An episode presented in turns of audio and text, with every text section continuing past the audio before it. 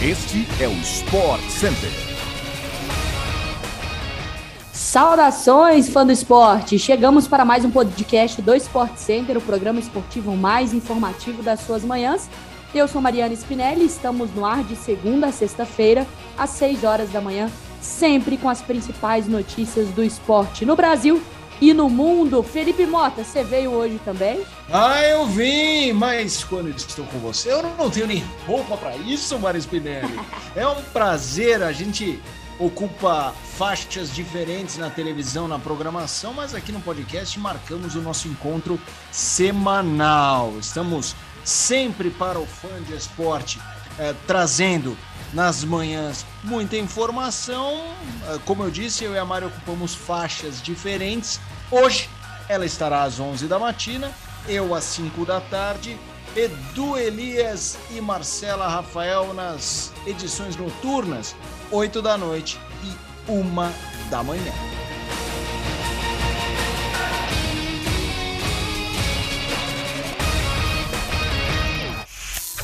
Começamos o programa de hoje com resultados da UEFA Champions League. O Manchester City atropelou o Sporting ontem. Fora de casa, marcou 5 a 0.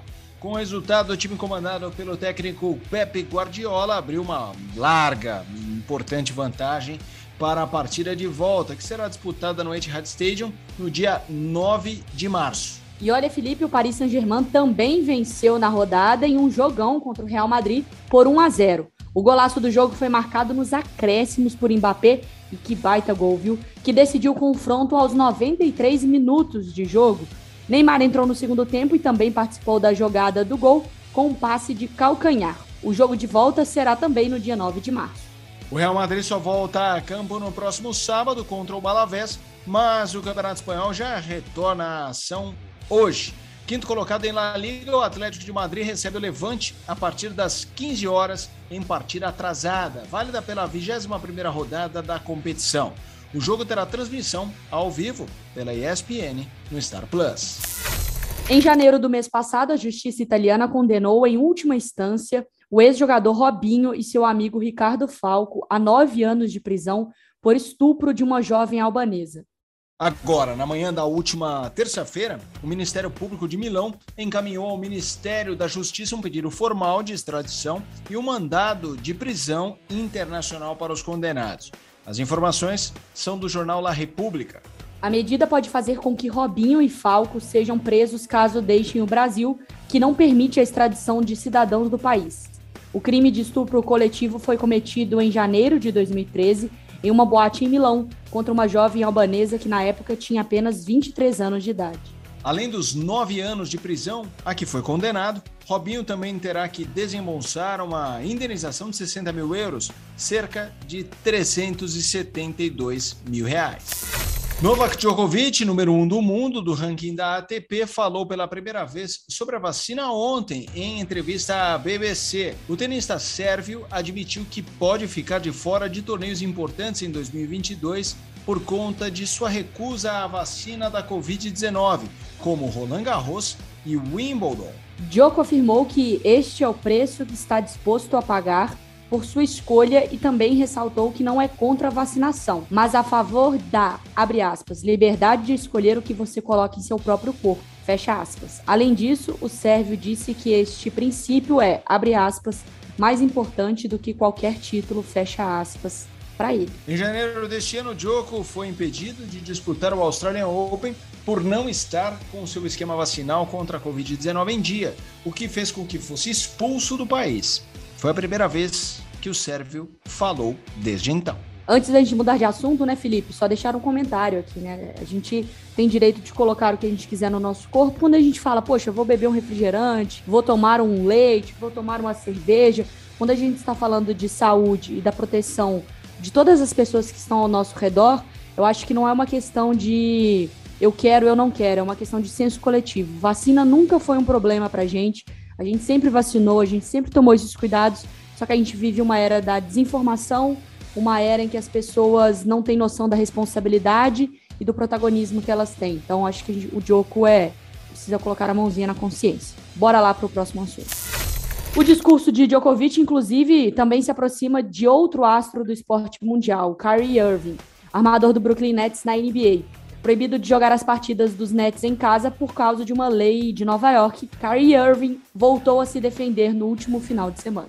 O armador dos Nets afirmou que não sente culpa por não ter se vacinado. Além disso, a decisão de Irving em não se vacinar teria sido um dos motivos pelos quais o James Harden forçou uma troca. Ele deixou o Brooklyn Nets e foi para o Philadelphia 76ers. O Barba, inclusive, deu sua primeira entrevista coletiva pelos Sixers ontem e afirmou estar confiante de que pode trazer o título para a franquia, ao lado do pivô Joel Embiid, líder de média de pontos na atual temporada da NBA. O MVP da temporada de 2017-2018 também falou sobre o caso de Irving e, mesmo afirmando que ambos são grandes amigos e que a escolha de Kyrie é pessoal, disse que toda a situação teve um impacto na equipe dos Nets, que teve seu trio principal em apenas 16 jogos. Kyrie Irving, inclusive, não poderá entrar em quadra pelos Nets hoje contra o New York Knicks às 9h30 da noite. A rodada dupla da NBA termina mais tarde, com o Los Angeles Lakers recebendo o Utah Jazz a partir de meia-noite. Ambas as partidas, você já sabe, tá? Ao vivo pela ESPN no Star Plus. Wagner Mancini foi demitido do Grêmio após apenas quatro jogos disputados em 2022 e quatro meses no cargo. Após o desligamento do treinador e a chegada de Roger Machado no clube, o vice-presidente do Imortal, Denis Abraão, afirmou que a culpa de manter Mancini para a atual temporada não é da diretoria gremista como um todo. Em entrevista ao Bola da Vez, que vai ao ar no próximo sábado, às 10 horas da noite. Anota aí, sábado, 10 horas da noite, na ESPN no Star Plus, o dirigente assumiu o erro de continuar com Mancini.